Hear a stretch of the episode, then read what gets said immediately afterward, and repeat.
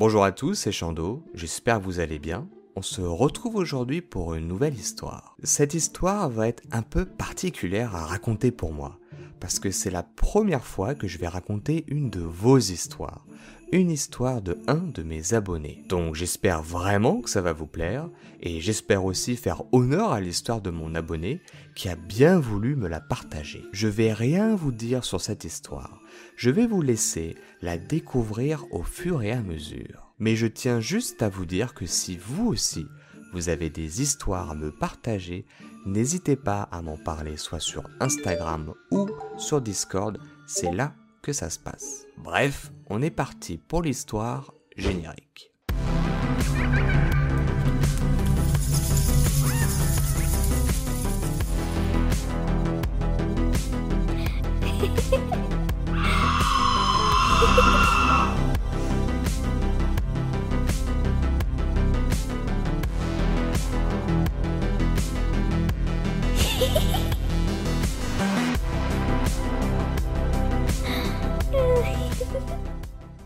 L'histoire que je m'apprête à vous raconter est celle de Lucas. C'est une histoire qui s'est déroulée il y a bon nombre d'années déjà, mais cette expérience est restée gravée dans sa mémoire jusqu'à aujourd'hui. À l'époque, Lucas avait 14 ans et il vivait dans un petit village au fin fond de la Bretagne. Vous savez, il s'agit de ce genre de petit village à la française, où tout le monde se connaît sans pour autant forcément s'apprécier ou se parler. Le village de Lucas est composé d'environ une vingtaine de maisons typiquement bretonnes, et il est entouré de champs et de forêts. Pour les personnes non bretonnes qui écoutent actuellement cette histoire, vous devez savoir qu'il est fréquent de trouver dans les forêts bretonnes des mégalithes. Certains habitants y voient des croyances celtiques, mais d'autres y voient simplement un aspect folklorique de la région. Lucas était un collégien tout ce qui est plus normal. Il n'était pas le premier de la classe, sans pour autant être un cancre non plus. C'était juste que, bon,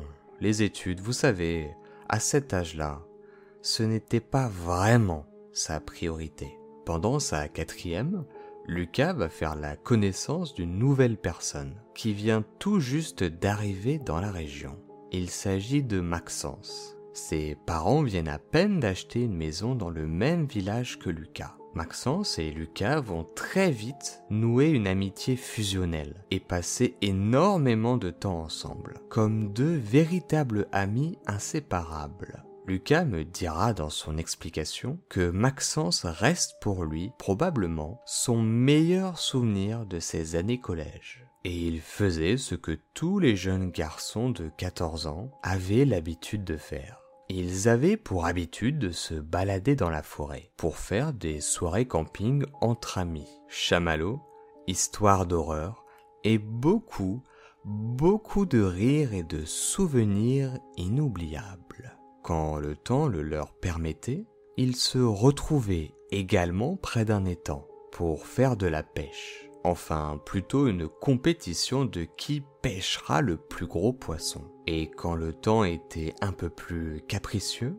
il passait des soirées à jouer à la PlayStation, et plus particulièrement au mode zombie de Call of Duty Black Ops, ce jeu qui a probablement marqué une génération tout entière.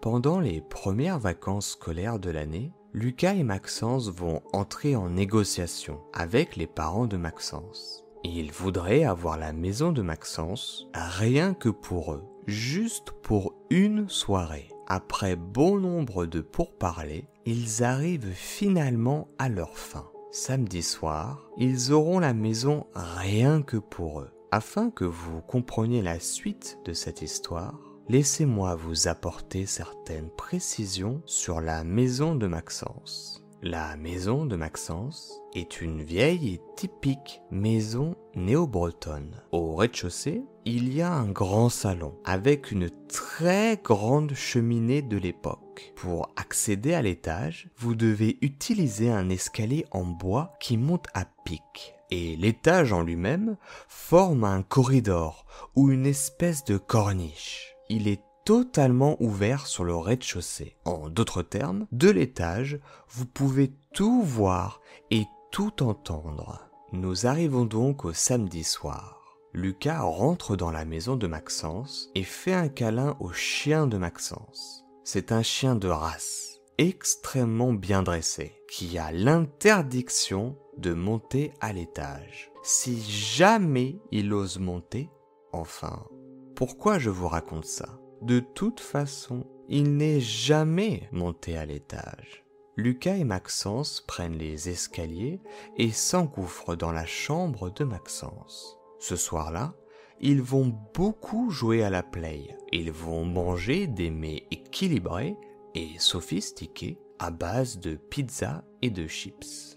Plus tard dans la soirée, aux alentours de minuit, une heure du matin, ils vont se poser devant le nouveau Fast and Furious. Mais à peine le film avait commencé qu'ils ont entendu un bruit provenant du rez-de-chaussée. La maison étant une vieille maison et le chien étant au rez-de-chaussée, ce bruit n'a pas alarmé nos deux protagonistes. Ils avaient pris l'habitude d'entendre tout type de bruit dans la maison, comme le bois qui y travaille, le chien qui fait tomber quelque chose, le vent qui souffle sur les pierres. Avoir un bruit suspect dans une vieille maison, c'est, disons-le, plutôt assez banal. Donc, ils ont juste poursuivi leur visionnage. Quand, tout à coup, ils ont entendu un énorme bruit provenant du rez-de-chaussée, comme si l'énorme armoire de grand-mère du salon venait tout juste de tomber. Maxence, par réflexe ou par panique, se précipite au niveau de la porte de sa chambre et actionne le mécanisme pour verrouiller la porte. Maxence et Lucas s'échangent des regards pendant quelques secondes. Ils sont à la fois apeurés, paniqués et dubitatifs. Y a-t-il quelqu'un dans la maison? D'où peut provenir un tel bruit? Qu'est-ce qu'on fait? Mais un événement va rapidement leur faire prendre une décision. Maxence commence à entendre son chien gratter à la porte de sa chambre en pleurant comme un démon. Son chien n'est jamais monter à l'étage. Sous aucun prétexte, il ne doit monter à l'étage. Et il le sait. Donc, si le chien est à l'étage, c'est forcément qu'il se passe quelque chose de très grave au rez-de-chaussée. Lucas peut lire dans les yeux de Maxence son effroi absolu devant cette situation et décide d'attraper son téléphone et de composer le 17. Une opératrice va alors leur répondre. Elle va tout de suite comprendre que c'est très sérieux et que quelque chose ne va pas. Elle va donc leur envoyer une brigade sur le champ et prévient qu'elle va également contacter leurs parents. Elle leur précise cependant qu'ils vont devoir attendre 20 minutes que la police arrive. Et pendant ce temps, elle ne peut pas rester avec eux au téléphone, car c'est la seule opératrice ce soir-là et elle doit laisser la ligne ouverte. Nos deux protagonistes raccrochent, se regardent et attendent des instants, des secondes, des minutes qui vont sembler être des heures. Ils commençaient à se sentir mieux, rassurés. La police était en route, tout allait rentrer dans l'ordre quand ils ont entendu soudainement un autre bruit qui provenait de la terrasse. En effet, le père de Maxence était en train d'installer une nouvelle terrasse. Mais les tasseaux n'étaient pas encore tout à fait fixés. Leur peur n'a fait que repartir de plus belle. Ils ont rappelé le 17 et l'opératrice va envoyer une deuxième brigade. Peut-être deux, trois, quatre minutes après, il est difficile pour Lucas de s'en rappeler avec exactitude. Ils ont entendu quelqu'un toquer à la porte de la maison.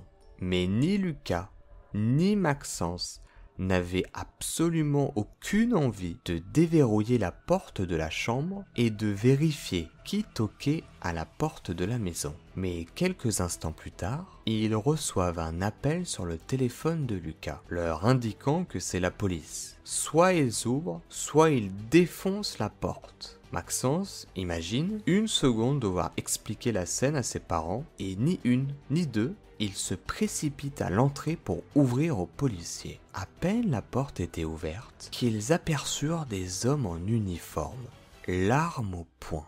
Ils vont directement placer les deux enfants derrière eux en sécurité. et plusieurs policiers vont s'éparpiller dans la maison car ils sont persuadés qu'il y a quelqu'un dans la maison. Ils vont absolument tout vérifier très minutieusement, très précautionneusement. La cuisine, les chambres, le salon, le garage, rien. Absolument rien. Tout est en ordre, tout est en état. Il n'y a rien. Pourtant, d'après les bruits qu'ils ont entendus et le comportement du chien, la maison devait être sans dessus-dessous. Les policiers peuvent clairement voir l'état de panique des jeunes enfants. Et malgré qu'ils ne trouvent rien, ils sont persuadés qu'il y avait quelqu'un. Un des policiers, le plus âgé, probablement le chef de l'escouade, va demander à l'un de ses brigadiers d'aller vérifier le grenier. La jeune recrue va alors se diriger vers le grenier, cachant difficilement sa peur, et d'une façon incertaine et peureuse, il va ouvrir la trappe du grenier, y mettre la tête, et trois secondes après, il va en ressortir. Rien, au major. Rien grenier. Mais rassurez-vous, les policiers vont quand même faire une découverte. Au moment de vérifier la terrasse, ils vont voir que certains tasseaux ont disparu et d'autres sont totalement en désordre. Certains policiers vont rester avec les enfants jusqu'à l'arrivée des parents, mais la majeure partie d'entre eux vont quitter la maison. Mais le plus vieux policier, avant de partir, va regarder Maxence et il va lui dire il y a des années, je suis déjà intervenu dans cette maison pour une triste affaire. Vous devriez dire à vos parents de déménager. Il ne fait pas bon vivre ici. Lucas n'a rien compris à cette phrase sur le moment. Il était encore sous le choc et appréhendait l'arrivée de ses parents. Et ils vont arriver quelque temps plus tard. D'abord furieux, puis au vu des paroles des policiers et à la tête des enfants, ils vont très vite se calmer. Dans les jours qui vont suivre cette fameuse soirée, Lucas va faire des recherches sur cette maison. Il va donc aller parler à la plus vieille habitante du village. Elle incarne littéralement à elle seule la mémoire du village. Elle sait absolument tout. Il faut dire qu'elle passait ses journées sur un banc qu'elle avait installé devant chez elle. Donc elle voyait tout ce qui se passait dans le village, une vraie petite commère. Lucas va alors lui demander ce qu'elle sait sur cette maison. La femme va alors leur raconter le lourd passé de la maison. Les deux derniers propriétaires sont morts. Le premier s'est pendu avec une poutre apparente de l'étage, et le second était un vieil homme, probablement assommé par les médicaments ou l'alcool, ou les deux à la fois, et il est tombé dans la grande cheminée du salon. Bien sûr, c'est le genre de détail que l'agent immobilier avait omis de raconter aux parents de Maxence. La femme finira par leur dire que cette maison porte le mauvais œil et qu'ils doivent la quitter le plus vite possible.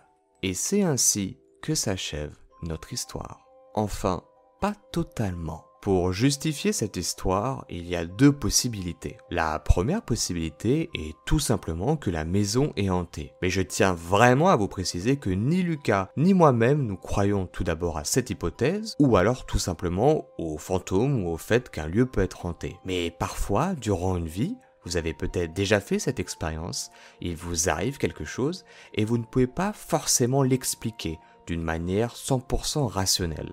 Ça peut arriver, mais nous ne croyons pas en cette hypothèse. Et la deuxième hypothèse, c'est que ce soir-là, il y avait quelqu'un dans la maison. Et que pendant les 20 minutes que la police a mis pour venir, la personne a tout simplement tout remis en place et s'est enfuie par la terrasse. Mais avant de finir cette vidéo, j'aimerais vous donner un détail que j'ai malencontreusement omis de vous raconter. Au moment où le jeune policier se dirige vers le grenier pour aller vérifier, Maxence va changer d'attitude. Il va être très nerveux, très stressé, comme s'il savait ce que le policier pouvait potentiellement trouver dans le grenier. Et après cet incident, cette histoire va devenir comme tabou pour Lucas et Maxence. Ils ne vont jamais en reparler. Je vais vous mettre en description une vidéo d'un youtubeur que vous connaissez forcément qui s'appelle Max Guys. Dans cette vidéo, il raconte une histoire où un homme s'est caché dans un grenier pendant plusieurs mois. Alors Maxence, si tu regardes cette vidéo, vérifie ton grenier. Et c'est ainsi que s'achève notre histoire. J'espère qu'elle vous aura plu. Et Lucas, si tu regardes cette vidéo, enfin j'espère vraiment que tu la regardes, j'espère que j'ai fait honneur à ton histoire. Si vous avez aimé cette vidéo, comme d'habitude, n'hésitez pas à liker, partager et commenter. Et si d'aventure vous souhaitez soutenir davantage la chaîne, le meilleur moyen reste encore de vous abonner, d'activer la petite cloche. Et comme je l'ai dit en introduction, si vous aussi vous avez des histoires à me raconter, n'hésitez pas à m'ajouter sur Instagram ou sur Discord et à m'en parler. Tous les liens sont dans la description. Quant à nous, on se retrouve très bientôt pour une nouvelle histoire. C'était Chando, portez-vous bien. Ciao